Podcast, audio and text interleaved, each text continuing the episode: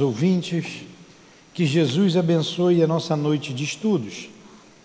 Vamos agora para o Evangelho segundo o Espiritismo, capítulo 23, Estranha Moral.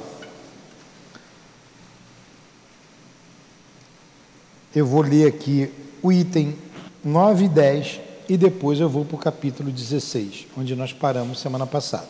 No item 16, aliás. Então, capítulo 23, estranha moral, item 9 e item 10. Anotação de Mateus 10, 34 a 36. Não penseis que eu vim trazer a paz à terra. Não vim trazer a paz, mas a espada. Porque vim separar o homem do seu pai, a filha de sua mãe, a nora da sogra, e o homem terá por inimigos aqueles da sua casa. Item 10 anotação de Lucas. Eu vim para lançar fogo na terra, e que quero eu, senão que ele se acenda. Devo ser batizado no batismo, e muito me sinto desejoso de que isso aconteça. Julgais que vim trazer paz à terra? Não, eu vos asseguro, mas a separação.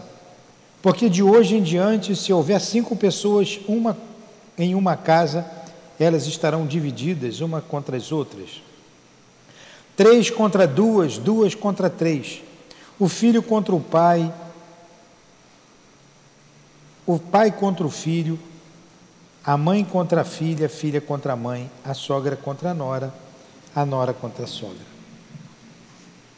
Jesus, nós te agradecemos a noite de estudos, agradecemos o teu evangelho Ajuda-nos a compreender estas palavras, que ainda não são tão simples de entender.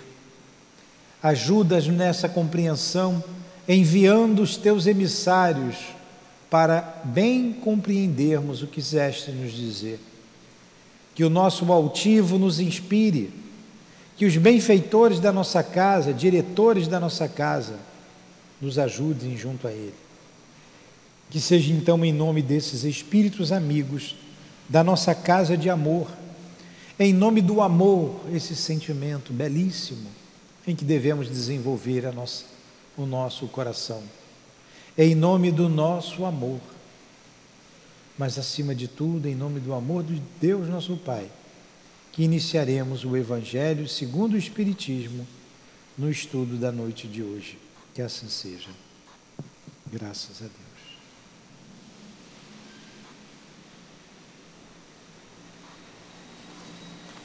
Então vamos lá. Item 16. Quando Jesus disse: Não penseis que vim trazer a paz, mas a divisão, seu pensamento era este: Não acrediteis que minha doutrina se estabeleça pacificamente. Ela trará lutas sangrentas, para as quais o meu nome será pretexto, porque os homens não terão desejado compreender-me e não foi assim que aconteceu? Foi assim que aconteceu. A doutrina do Cristo não se estabeleceu pacificamente. Ela trouxe lutas e traz lutas até hoje. Traz lutas até hoje. Quantas dissensões em nome do Cristo? Quantas brigas na família? Ah, você é. Vai respirando um pouco aí, Conceição. Você agora virou fanática? Não falam isso para você, Conceição, em casa? Você virou fanática? Então você não pode nem seguir. Agora, se você vai para o Maracanã todo domingo, você não é fanático. Você é um torcedor. Você gosta do seu tipo. Tem um monte de amigos para jogar piada, para contar, jogar conversa fora. Mas se você se afasta do grupo de amigos, não, hoje eu tenho um compromisso na casa espírita ou na igreja, seja, opa, o que é está vendo com fulano? Mas ir para o Maracanã todo domingo. Então, é, traz sim cisânia. Você dizer, se declarar, eu sou cristão, eu sou espírita. E olha que tem gente que tem vergonha de dizer, eu sou espírita. Qual o problema de dizer que você é espírita? Não, não vou dizer não porque vão me julgar mal. Vão pensar mal comigo. O evangélico não tem vergonha de dizer que ele é cristão. Por que nós temos vergonha de dizer? E tem a cisane assim. Então ele vem dizendo, não vim trazer a paz, é isso mesmo, é complicado. Quando a espada entra na nossa alma e o evangelho do Cristo é uma luta tremenda, nós conosco mesmo e nós diante das pessoas. Até a gente achar o ponto de equilíbrio, leva um tempinho. E ele continua dizendo: os irmãos separados por sua crença lançarão a espada um contra o outro, e a divisão reinará entre os membros de uma mesma família que não tiverem a mesma fé. Olha que isso acontece até hoje, hein? Vocês ouviram falar na noite de São Bartolomeu? Ouviu já o senhor falar na noite de São Bartolomeu? Então vai pesquisar para ver o que foi a noite de São Bartolomeu. Lá no século XVI, o massacre dos huguenotes. Quem eram os huguenotes? Eram os protestantes. Era um termo pejorativo. A rainha era católica. Tinham reis já se ligando ao protestantismo. E houve um massacre os católicos mataram a fio de espada, invadiram as casas daqueles que eles sabiam seguidores de Calvin e mataram a todos. Ou de Martinho Lutero. Olha aí, irmãos, todos cristãos. Volte meia na Irlanda tem uma confusãozinha lá entre católicos e protestantes, até hoje. Até hoje. Há bem pouco tempo atrás tinha briga feia, guerra feia. Não noticiaram mais. Católicos e protestantes. Hã?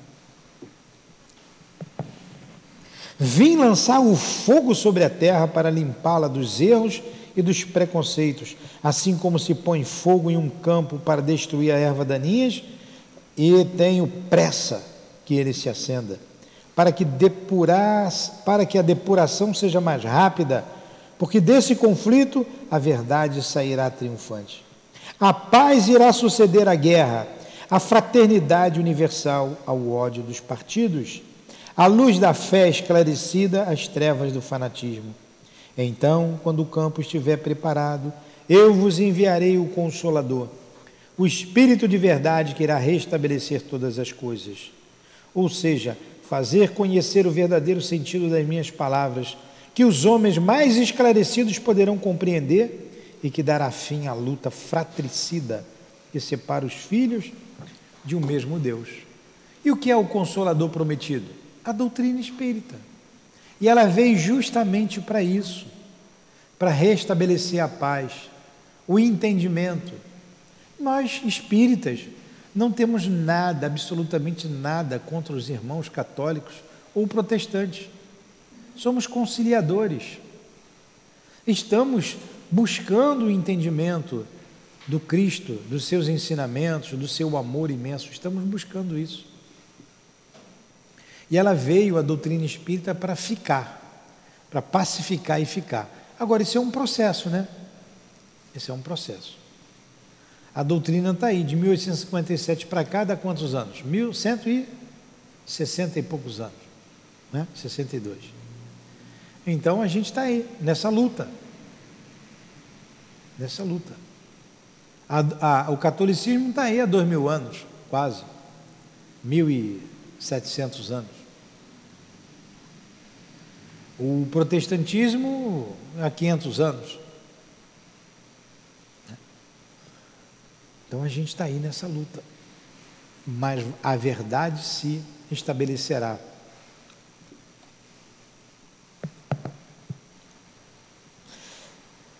Deus, né, finalmente cansados de combates sem solução, que como consequência só traz desola a desolação, levando o distúrbio até o seio das famílias, os homens reconhecerão onde estão os seus verdadeiros interesses para este mundo e para o, outro. Verão de que lado estão os amigos e os inimigos da sua paz. Todos então virão abrigar-se sobre a mesma bandeira. A mesma bandeira, católicos, protestantes, espíritas, islâmicos, maometanos, enfim. Que bandeira é essa? A bandeira da caridade. Da caridade. E as coisas serão restabelecidas sobre a terra de acordo com a verdade e os princípios que vos ensinei. Olha aí, que o Espírito trouxe. A bandeira da caridade. Fora da caridade não há salvação. Todas as religiões, no mundo de regeneração, irão trilhar esse caminho o caminho da caridade. Um ajudando o outro, um dando a mão para o outro. A maneira de que a gente crê no Deus não faz diferença nenhuma. Quando o homem se renderá ao verdadeiro amor. Exatamente isso. É exatamente isso. Ele continua no número 17. O Espiritismo vem realizar no tempo previsto as promessas do Cristo. Entretanto, não pode fazê-la sem destruir os abusos. Como Jesus, ele se depara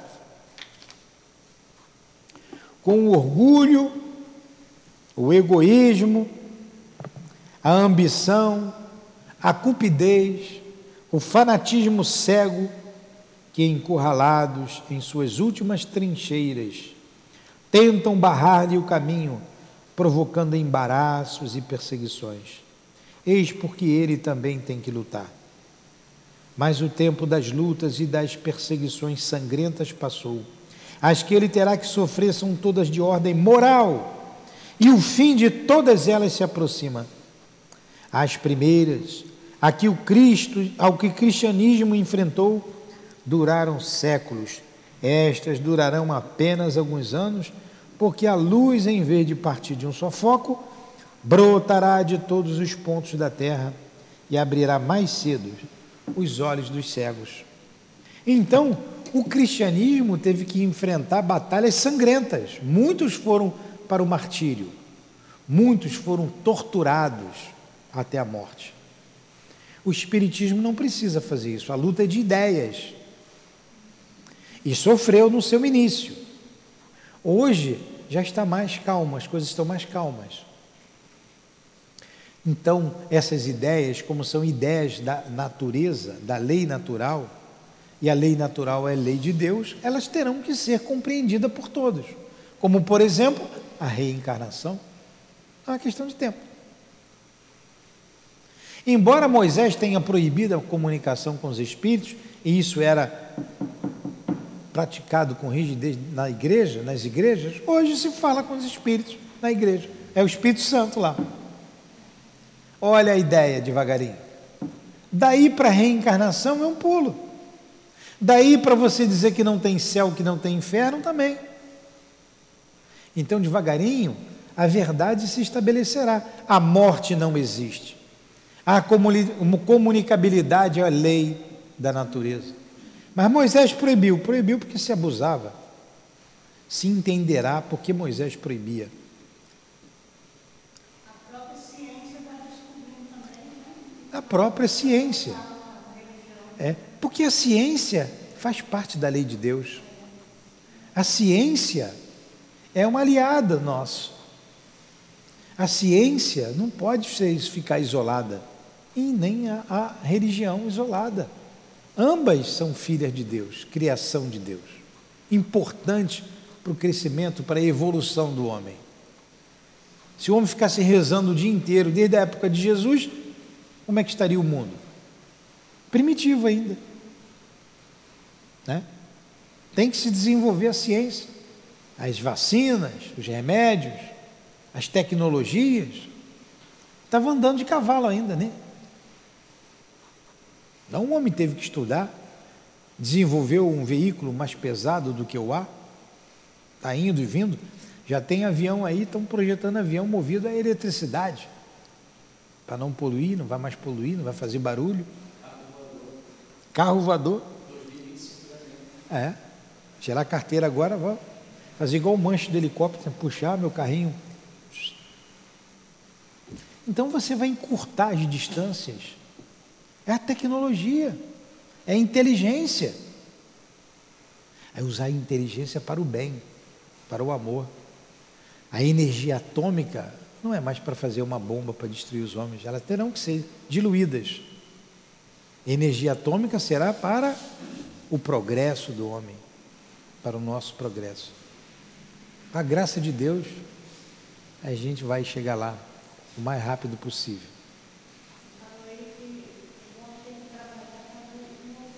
É.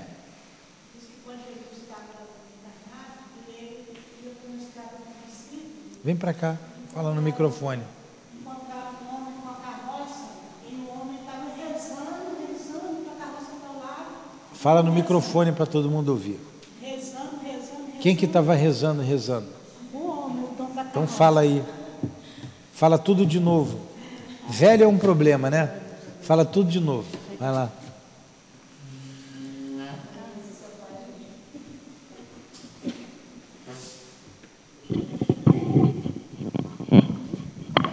Tá ligado aqui, tá. Jesus, quando ele estava encarnado aqui entre nós, ele ia andando pela estrada com os discípulos. Quem e conta encontrou isso? um homem com uma carroça é, atolada. Aí ele, o homem estava rezando, pedindo ajuda, rezando. Jesus passou e não fez nada. Ele passou, seguiu o caminho. Aí lá na frente tinha um homem que estava com a carroça atolada, mas, xingando, mas tentando desatolar a carroça, fazendo esforço, tentando de toda forma para ele conseguir tirar aquela carroça daquele local. Aí Jesus foi lá e deu uma forcinha para ele, ajudou o animal a sair da, com a força da mente dele, então ele ajudou o anim- animal a sair do atoleiro. Aí o discípulo falou assim, ô Senhor, eu não estou entendendo nada. Aquele outro lá atrás estava rezando, rezando, e o Senhor não fez nada. Agora esse estava xingando, o Senhor veio e ajudou. Jesus disse, ele estava xingando, mas ele estava trabalhando. Pois é. Ele estava trabalhando. Então, por isso, o trabalho é importante. Não adianta só rezar, precisa trabalhar também. Tem que trabalhar. É o desenvolvimento moral e o desenvolvimento intelectual. Essas palavras de Jesus devem, portanto, ser entendidas como referentes à cólera que ele previa a sua doutrina iria provocar, aos conflitos momentâneos que surgiriam como consequência, às lutas que ela teria que sustentar antes de se estabelecer, como aconteceu aos hebreus antes da sua entrada na terra prometida, e não como um desejo premeditado de sua parte de semear a desordem e a confusão. O mal deveria vir dos homens e não de Jesus. Ele era como o médico que vem curar, mas cujos remédios provocam uma crise salutar, removendo os males do doente. Então, usar o nome de Jesus, tem, tem espíritos que odeiam o, o nome de Jesus por causa do próprio homem, porque usou o nome dele para fazer a guerra, para destruir, para semear discórdia, para torturar. Você sabe o que é torturar em nome de Jesus? E como fizeram isso? Vocês sabiam que os instrumentos mais cruéis de tortura foi na Idade Média, na época da Inquisição? Crudelíssimos. Coloquem para ver se tiverem curiosidade os instrumentos de tortura usados nos porões da igreja pelos, pelos inquisidores. Aí um espírito que sofre isso, se ele não tiver elevação, ele não vai perdoar. Ele vai tomar ódio. Quanta matança, quanta guerra em nome do Cristo. Não foi Jesus. Jesus pregou a bondade, pregou o amor, mas ele via, ele viu que Judas ia atrair, ele sabia que o homem ia desviar seus, seus ensinamentos, ele sabia, eu não posso falar isso, não posso ensinar isso, então vou enviar o Espírito de verdade, o Consolador prometido, que é a doutrina espírita. Ele não usou a força dele nem para se defender, né? Porque ele Nem para poderia se ter usado. É, E não, não ter deixado. nem para isso. Ele não. Aí, olha uma, uma questão intelectual que Jesus não pôde dizer, se limitou a dizer assim: há muitas moradas na casa do Pai. E deixou. Agora você sabe que as moradas são os mundos, né? A vida espiritual e mais os mundos siderais. Adiantava Jesus falar: olha, o universo é composto de vários planetas, os sistemas. O sistema solar, por exemplo, tem nove planetas. A Terra é um deles. Eu estou aqui na Terra porque eu sou responsável por ele, mas tem ainda Mercúrio, tem, depois vem a Terra, a Terra vem depois de Mercúrio, né? Mercúrio, Terra, aí, não vou falar na ordem, mas alguns, né? Plutão, Vênus, Júpiter, Saturno, Urano, Netuno. Netuno. Ia adiantar Jesus falar isso? Então, ele simplificou tudo ali no amor, falou alguma coisa, deixa esse pessoal melhorar um pouco. Depois eles vão entender isso lá na frente. Ele via, ele sabia que ia ter complicação, conflito, guerra, ele sabia. Espírito vivido, espírito antigo, sabia. Tudo bem até aí? Mas é a mesma coisa de falar. Hã? você não pode falar tudo que você pensa. Não pode falar? Porque o outro.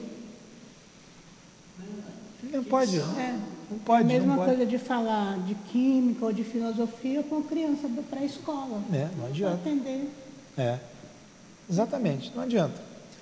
Alguma pergunta? Pergunta?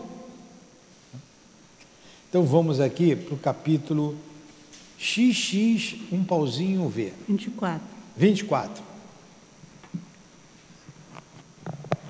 Não coloqueis a candeia debaixo do alqueire. Então vamos lá. Leia, Conceição. A candeia debaixo do alqueire, porque Jesus fala por parábolas. E tem um. Não se acende uma candeia para colocá-la debaixo do alqueire, e sim sobre o candeeiro, a fim de que ela ilumine todos aqueles que estão na casa. Mateus capítulo 5, versículo 15. E tem dois. Ninguém, pois, acende uma candeia e a cobre com um vaso ou a coloca debaixo da cama, mas coloca-a sobre um candeeiro, a fim de que os que entrem vejam a luz porque nada há oculto que não acabe por ser descoberto, nem escondido que não deva ser conhecido e aparecer publicamente. Lucas, capítulo 8. E, tem versículo 16 e 17, e tem três. Seus discípulos se aproximaram e lhe disseram: Por que tu lhes falas por meio de parábolas? E Jesus respondeu: é porque a vós outros foi dado conhecer os mistérios do reino dos céus, mas a eles não foi concedido. Porque ao que tem, lhe será dado, e terá em abundância, mas ao que não tem, até o que, ele, que tem lhe será tirado. Por isso lhes falo por parábolas, porque vendo não veem, e ouvindo não ouvem, nem compreendem. E o, o, a profecia de Isaías se cumpria neles quando diz: Ouvireis com os ouvidos e não entendereis, olhareis com os vossos olhos e não vereis, porque o coração desse povo tornou-se insensível, e seus ouvidos tornaram-se surdos, e fecharam seus olhos, para que seus olhos não vejam, seus ouvidos não escutem, seu coração não compreenda, e para que, tendo se convertido, eu não os cure. Mateus capítulo 13, versículo 10 a 15. Pô, Jesus falou que não se acende uma candeeira para botar debaixo do, cande... do candeeiro. Não se acende o um lampião para botar debaixo da cama. O lampião é para iluminar. Então tudo tem que ser mostrado, desvelado. Agora ele mesmo falava por parábolas. Por que, que ele falava por parábolas? E nessa citação de Mateus ele diz: ah, eles têm ouvido, mas não vão escutar, têm olho, mas não vai, não pode, não, têm olhos, mas não verão. Parece uma contradição. Na verdade, não é uma contradição. É porque eles não estavam preparados ainda para ouvir certas coisas. Não estavam. Os discípulos estavam melhores, melhores preparados. É. Aí ele, por isso, ele falando sobre isso aqui, ele continua. É de admirar que Jesus diga que não se deve colocar luz sobre o alqueire, quanto ele mesmo com, constantemente esconde o sentido de suas palavras sob o véu da alegoria, que não pôde ser compreendida por todos. Claro, você vê lá a dificuldade daquele povo entender. Quer ver uma dificuldade, Luiz, de entender? Então, vamos pegar um homem da lei, um sacerdote, um, um como é que chama? Um fariseu. Ele conhecia a lei mosaica. Ele sabia tudo. Ele estudava. Tanto que eles dominavam o povo, porque o povo era analfabeto. Eles sabiam, eles conheciam.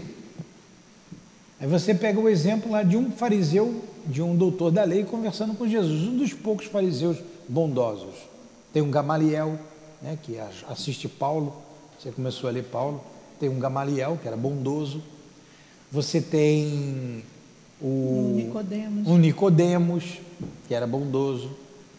E Nicodemos vai procurar Jesus. Nicodemos era bondoso.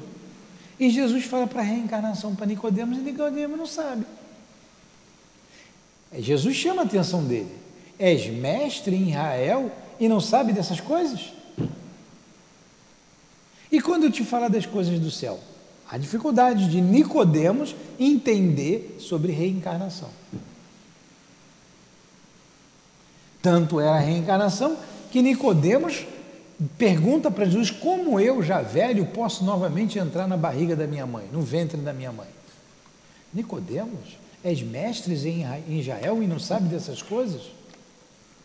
que acontece na terra todos os dias? E quando eu te falar das coisas do céu? É em verdade, em verdade vos digo, é necessário nascer de novo. Então, ó, ele era mestre e não entendia. Adiantava Jesus falar abertamente para todo mundo? Era um mundo, ali ainda estava. Jesus dividiu o mundo primitivo para mundo de provas e expiações. A grosseria imperava. Não saía de casa sem prever um, um, um combate, um embate, era com espada na cintura. Morte era toda hora. Hoje a gente acha que a coisa está difícil, é, na época de Jesus era muito mais difícil. Muito mais difícil. Você acha que na época de Jesus as mulheres de família iam ir na rua comprar as coisas, iam passar pela praça? Não, estava em casa é, não existia sensibilidade, era muito material, material muito, muita matéria. Muito, muita, muita materialidade. É. Muita materialidade. Aí ele diz isso, né? É, é, é, ele se explica dizendo aos apóstolos: Eu lhes falo de por parábolas, porque eles não estão em condições de compreender estas coisas. Eles veem, olham, ouvem, mas não entendem. Diz-lhes tudo, portanto, seria inútil. Dizer tudo para eles seria inútil. Agora, para os apóstolos, ele ensinava que os apóstolos estavam predispostos a ouvir. É, é, é a mesma coisa de você evangelizar. Você vai dosar o conhecimento para a criança, você vai passar a doutrina, mas vai passar através de histórias, porque a história ela vai compreender. Quanto mais menor a criança, mais necessidade do concreto. É. E o que Jesus fazia era levar o concreto para o povo. Quando é. ele falava da semente, do semeador, ele estava colocando coisas concreta, porque eles não conseguiam abstrair o ensinamento, não entendiam o abstrato. A mesma coisa você dá aula a uma criança menor, você tem que levar o concreto para ela. Se você levar o abstrato, ela não entende. Exatamente.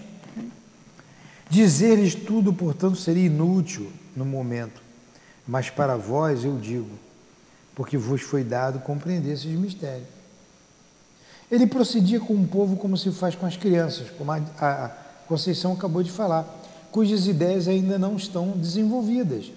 Dessa maneira, ele indica o verdadeiro sentido das palavras. Não se coloca a candeia debaixo do alqueire, mas sobre o candeeiro, a fim de que todos aqueles que entrem possam ver a sua luz. Essa sentença não significa que se deve revelar inconsideradamente todas as coisas. Todo ensinamento deve ser proporcional à inteligência daquele a quem ele se dirige visto que há pessoas a quem uma luz muito viva deslumbraria sem esclarecer. Ficou bem claro isso? É, o de- esse deslumbramento aí, eu lembrei de quando Jesus estava falando com, com Moisés e com Elias, né? Os discípulos, Pedro não ficou deslumbrado? Senhor, vamos fazer uma cabana. Eles não compreendiam aquilo. É. Foi. Vamos fazer uma cabana, pro- uma para o Senhor, outra para Elias e outra para É. Moisés. Vamos Eles achavam que exatamente. eles estavam no corpo de carne falando com Jesus. Exatamente. Ficaram deslumbrados, era uma luz que eles não conheciam. Fala, Luiz. Nesse trecho em que Jesus fala assim: Dizer-lhes tudo, portanto, seria inútil no momento, mas para vós eu digo, porque vos foi dado compreender esse mistério. Ele está falando dos dois. Eles eram pessoas simples. Como que os simples tinham uma compreensão dentre todos aqueles e os outros não tinham? Porque ele fala de compreensão, ele fala de é, é, é, conhecimento das leis de Moisés. de Tem dois detalhes aí. Primeiro, você falou, eles eram simples, eles eram humildes. O douto era orgulhoso, não queria aprender. Então ele ouvia, ele ouviu, eles ouviram tudo que Jesus falou. Mas disseram assim: não, esse camarada vai subverter tudo. Como é que vai ficar o nosso, nosso, nosso poder aqui? Eles tinham ouvido, mas não ouviam. Ouvi, eh, viam, mas não enxergavam, como ele diz. Então eles tinham muito orgulho. Os apóstolos eram humildes. Estavam com Jesus, estavam predispostos a aprender. Predispostos a aprender. Isso é um, um dos aspectos. Primeiro. O segundo aspecto.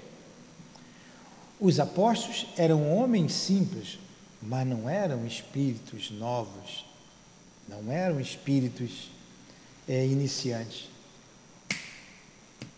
espíritos antiquíssimos, espíritos de grande valor, de muito conhecimento. Eles foram escolhidos antes de vir à Terra, antes, tá? Tudo foi programado. Jesus não chamou Judas à toa, Pedro, tanto que ele fala assim, ó, vem, segue-me, te farei pescador de homem. Quem é que vai largar aqui a rede e vai seguir? Olha o magnetismo dele, de Jesus. Então eles não eram qualquer espírito. Eles não eram. É, você vê Eurípides de Bassanufo, o grande Eurípides. Ele era coroinha da igreja, ele ajudava muito o padre. Ele fazia tudo pelo padre. Quando o senhor Mariano, que ele chamava de tio senhor, falou da doutrina espírita para ele, ele ria, ele duvidava. Porque o senhor Mariano era era analfabeto, não sabia ler, não sabia falar direito, um matutão, né? E tinha lá o centro espírita. Aí o tio Mariano falou o que para ele? Naquele momento ali você vê a capacidade do, do tio dele de entender, de compreender o mundo espiritual, que o Eurípides ainda não estava preparado. Não estava. Você entender lá o apóstolo. O que, que o tio senhor faz com ele? Pega um livro de Leon Denis, fala assim para ele, olha, eu não dá para eu discutir contigo não, mais ou menos assim, ó, eu não sei, não sei argumentar, você é, você é muito inteligente, leia esse livro aqui de Leon Denis, era o livro depois da morte, depois o fala comigo. Ele, tá bom. Ele engoliu o livro, ele comeu o livro lendo. Passou o dia inteiro lendo, entrou à noite dentro, releu o livro, madrugada dentro, não dormiu, Aí despertou. Olha, o despertar da alma. Mas ele estava ali com o padre, até então ele estava com o padre. Ali ele despertou, não vou contar para frente não. Os apóstolos eram uma, era a mesma coisa. Não era qualquer espírito. Quem sabe Eurípides de Bassanufo, né, o grande Eurípides, que vocês já conhecem aí, fala dele, não foi João Evangelista, por exemplo, não pode ter sido um deles. Na, Peraí, naquele, minha filha, não, não corta o raciocínio. Quem sabe não foi um discípulo daquele? ele foi, mas Quem não foi sabe, outro, né? espera. Olha só. Mas lá era humilde, era simples, mas não era um espírito atrasado. Não era. Não era. Quando Pedro, pescador, o durão Pedro, despertou para o entendimento, quem que segurou Pedro? Ninguém. Pedro curava com a sombra, está lá em Atos. Você está lendo Atos. Os doentes eram colocados na rua para que Pedro, com sua sombra, os tocasse e eles ficassem curados. Olha aí, era qualquer espírito? Eles foram escolhidos por Jesus. Então, um, um vulto desse aí, da nossa história, um homem bom desse aí, não pode ter sido a encarnação de Pedro? Não pode ter sido a encarnação de. de, de... Por exemplo, dizem aí os, os, os escritores espíritas, e é muito, a história é muito parecida, que Joana d'Arc é a reencarnação de Judas. Era qualquer espírito, Joana d'Arc? Guia de Leon Denis, o espírito azul. Então a gente não pode aquilatar as pessoas aqui pela posição social. Não pode, a gente não sabe quem foi aquele espírito. Por isso devemos respeitar muito as pessoas. Na verdade, aquele, sabe com quem está falando? Nós que deveríamos ter isso em mente. Eu não sei com quem eu estou falando, eu não sei quem é você, Luiz. Eu não sei quem é, não sabemos. Aí você vai ali naquela aquele monte de mãe ali, você não sabe quem foi, quem é quem. Quantas vezes a gente vê aqui na reunião mediúnica, atende ali o endereço ali do César Maia, a comunidade, é dessas mães. E a história se desenrola lá da, da França, dos palácios. E hoje ali. Então a posição social, Jesus, pronto, está aí, o mestre, o mestre Jesus, era carpinteiro. Jesus, imagine, eu sempre essa cena, eu repito, sei que repeti muitas vezes, fica na minha cabeça, Jesus e Pilatos, Pôncio Pilatos, o rei, e Jesus, o carpinteiro. Mas na verdade, quem era rei de verdade? A gente só lembra de Pilatos porque ele lavou as mãos, mas de Jesus a gente fala todo dia, em tudo quanto é lugar do mundo. Estava lá. Era tão simples quanto o pescador, quanto Pedro. Mas tinha um ali que era, que era cobrador de impostos, que era inteligente. Mateus. Mateus. Você quase não vê falar em Mateus, você vê aqui, ó, tanto que ele escreveu, né? Ele sabia escrever. Quizá os outros não sabiam nem escrever. Mateus sabia. Respondeu? Foi muito boa a tua pergunta. Foi muito boa. Para a gente raciocinar. Eles eram simples socialmente, mas espiritualmente. Eu conheci uma pessoa que depois foi medita. Foi uma rainha. Eu conheci. Mas era uma professora apagada, professora primária. Que o mundo, e até quem estava com ela não sabia, nem ela sabia.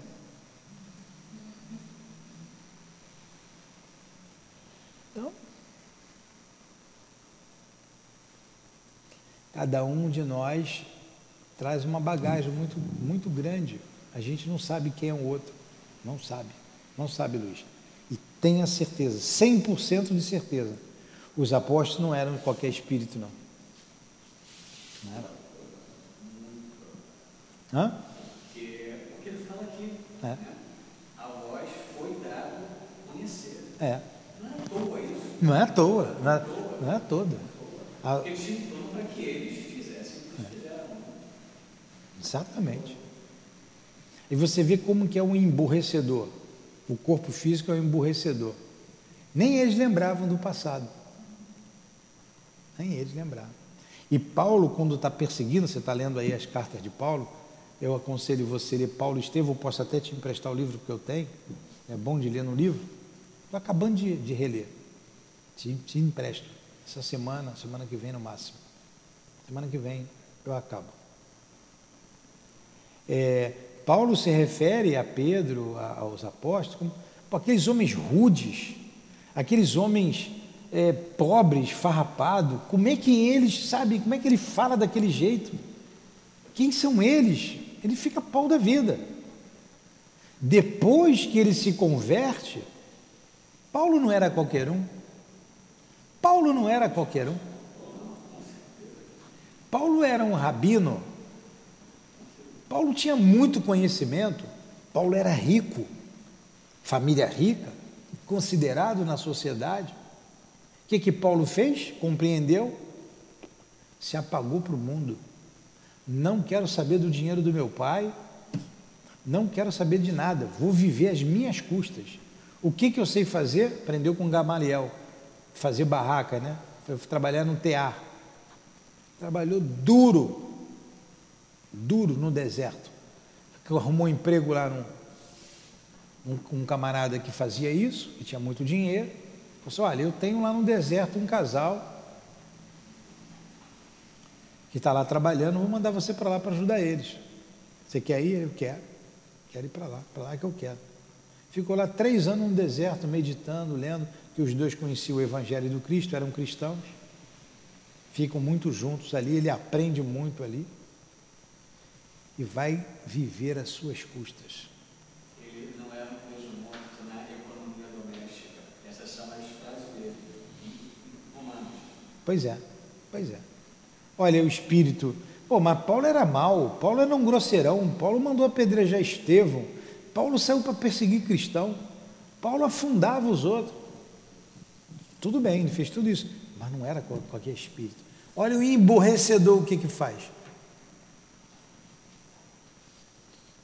E Jesus diz para Ananias que Paulo era escolhido por ele. Ele é meu, ele é um vaso escolhido. Ele é um vaso escolhido. Quando Paulo despertou, todo mundo dizia que ele enlouqueceu. Cabia hoje de manhã no estudo nosso aí de, do, do livro dos médios, alucinação, ficou alucinado. O sol do deserto fez mal para a cabeça dele. Então Paulo também não era qualquer um, como Pedro não era, como os outros não eram, como Mateus não era. Quantas encarnações? Quem foi, por exemplo, aquele que desceu lá do Sicômoro? Como é o nome dele? É Zaqueu. Zaqueu. Zaqueu entendeu Jesus também. Se vou doar metade dos meus bens ao pobre. Se causei mal a alguém, devolverei três partes a mais. Quatro tantos a mais, né? Olha aí. Jesus, a salvação chegou nesse lá, né? Agora, que encarnação depois teve Zaqueu? Quem foi Zaqueu na história aí da nossa na nossa história. Com certeza foi um vulto que a gente não sabe quem foi, de repente a igreja canonizou ou a igreja martirizou, né? Como fez com Joana d'Arc. Então vamos lá. Nós paramos aonde? Paramos. É, aconteceu com a sociedade. Continua. Aconteceu. Aconteceu com a sociedade o mesmo que os indivíduos as gerações têm sua infância, sua juventude e sua idade madura. Cada coisa deve vir a seu tempo, e o grão semeado fora da estação não germina. Mas o que a prudência manda calar momentaneamente deve, cedo ou tarde, ser descoberto, porque chegados a um certo grau de desenvolvimento, os homens procuram, eles mesmos, a luz viva, a obscuridade lhes é pesada.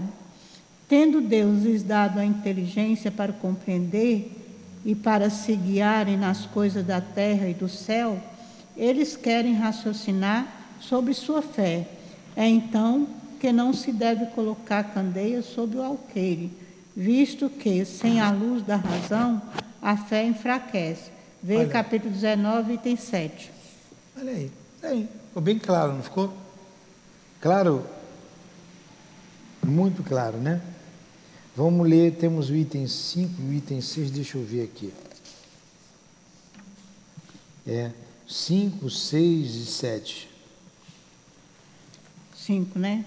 Espera aí, porque vai ficar grande, vai passar da hora. Vai passar. Vamos pegar, vamos, vamos dar o 5. Se, pois, em sua prudente sabedoria. A providência só revela as verdades gradualmente. Ela sempre faz à medida que a humanidade se vai mostrando apta a recebê-las. Ela as mantém reservadas e não sob o alqueire. Mas os homens que estão de posse dessas verdades, quase sempre, na maior parte do tempo, as oculta do povo com a intenção de dominá-lo. São esses que, verdadeiramente, colocam a luz debaixo do alqueire. Então, olha só, a verdade fica oculta por algum tempo. É assim. Aí, peraí, fica oculta por algum tempo a verdade. A gente pensa no Espiritismo. Ele falou que enviaria o Consolador prometido. Quantos séculos ficou guardado? Para no momento certo os espíritos virem e mexer com todo mundo. Fazer mesa subir, cadeira subir, andar, cair, a explosão que foi. Então, estava guardada. Tem mais coisa guardada? Tem, mas a gente não sabe. A gente não compreendeu ainda a doutrina espírita.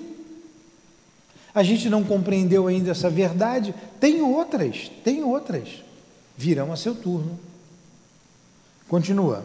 É assim que todas as religiões tiveram seus mistérios, cujo exame proíbem, mas enquanto essas religiões ficam para trás, a ciência e a inteligência, inteligência marcharam e rasgaram o véu misterioso.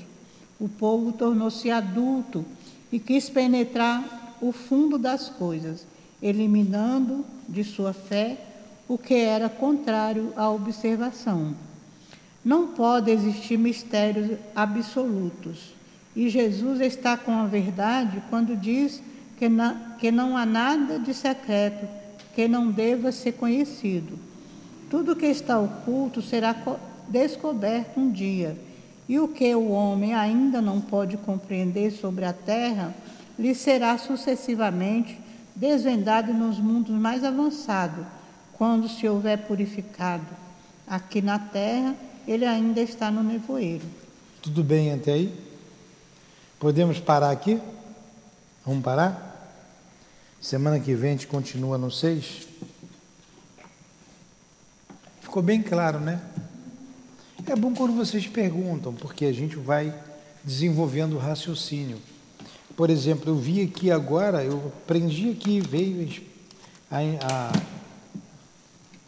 o entendimento né, oculto de muito tempo, a manifestação dos espíritos guardada. De repente veio para todo mundo, na época certa.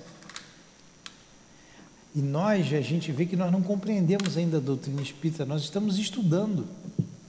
160 anos a gente não aprendeu. Então a gente vai desencarnar, continuar estudando, entender, compreender. A gente vai entender o que, que Jesus quis dizer para a gente, porque a gente também não entendeu.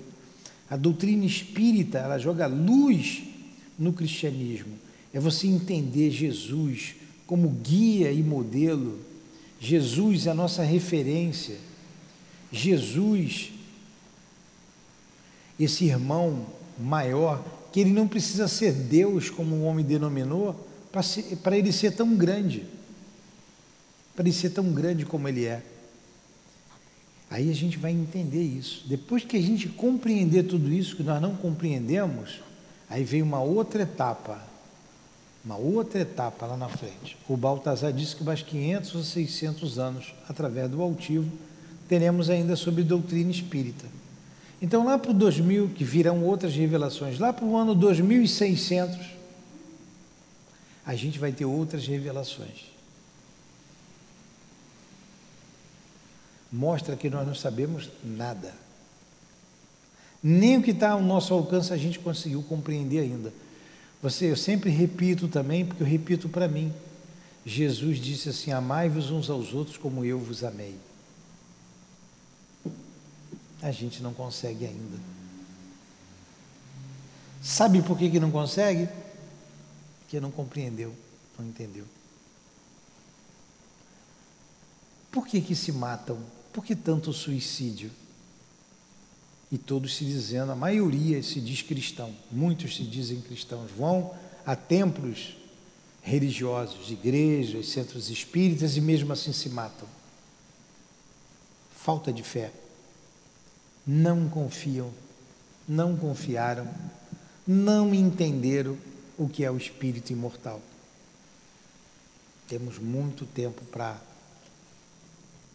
mergulhar nessas ideias até a gente agir como um verdadeiro cristão.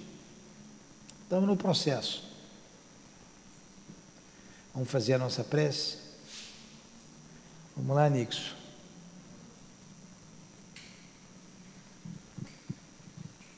Vai, Conceição.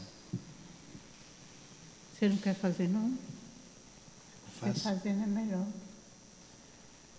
Chegamos ao final do nosso estudo, Jesus. Pedimos a tua inspiração para entender o, o teu evangelho e ela veio, ela chegou. Saímos daqui mais enriquecidos com o conhecimento, pelo conhecimento. Mas precisamos, Jesus, sair também enriquecido de amor. Dulcifique o nosso coração, nos ajude a sermos bons e aplicarmos a lei de amor em todas as nossas relações, que saibamos amarmos-nos uns aos outros, como o Senhor nos amou, como o Senhor nos recomendou. Envolva o nossa alma, o nosso SEAP, a nossa casa de amor, em tuas vibrações de luz, de esperança, de cura, de paz. E assim contagiados por essas energias, possamos findar o nosso dia de atividades na nossa casa de amor. Conduza-nos em paz e em segurança aos nossos lares e que os irmãos e irmãs que nos ouvem recebam estas mesmas vibrações de carinho, de esperança, de amor. Ajudai-os, Senhor ajudai a todos nós. E assim, em nome dos guias aqui presentes que dirigem esse trabalho, o nosso altivo, as nossas queridas irmãs e irmãos que fazem parte da coluna de espíritos que sustenta o SEAP, essa casa de amor. Então, que seja em nome desses espíritos, do altivo e desses espíritos amigos. Que seja em nome do amor em nome do nosso amor. Em nome do teu amor, Jesus. Em nome do amor de Deus acima de tudo. É que damos por encerrados os estudos e reflexões da noite de hoje em torno do teu Evangelho, Senhor. Que assim seja.